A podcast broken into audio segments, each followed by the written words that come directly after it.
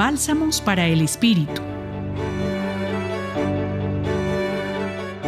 En el Evangelio de hoy, Marcos capítulo 7 versículos 31 al 37, esta comunidad comparte cuando Jesús, fuera de Galilea, sana a un sordomudo. En estos versículos Jesús se aparta con la persona sorda que hablaba con dificultad y le metió los dedos en los oídos y con su saliva le tocó la lengua. Mirando al cielo dijo, Efatá, que significa ábrete. Se abrieron sus ojos y al instante se soltó la atadura de la lengua y hablaba correctamente. Aunque el mismo Jesús dice que no le dijeran a nadie lo ocurrido, las personas que estaban ahí contestaron con asombro.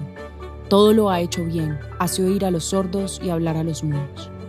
En terreno extranjero, Jesús sana a un sordo mudo, que puede representar una actitud cerrada frente al proyecto de Dios, sordo para escuchar y mudo para comunicarlo. Con esto reflexionemos. ¿En qué momentos hemos sido sordos a la palabra de Dios y en qué momento nos abrimos a escucharla y comunicarla? ¿En qué momentos hemos sentido que Jesús mismo nos ha invitado a abrirnos al amor de Dios y aportar a la construcción de su reino? Así como se narra en el Evangelio de Marcos, en ese encuentro personal entre Jesús y el sordomudo, los invito para que en nuestra oración podamos identificar con Jesús los llamados que nos hace, para que podamos abrirnos a recibir y compartir todas sus enseñanzas. Los acompañó en la reflexión de hoy Laura Rodríguez Cardona del Centro Pastoral San Francisco Javier de la Pontificia Universidad Javier. Bálsamos para el Espíritu.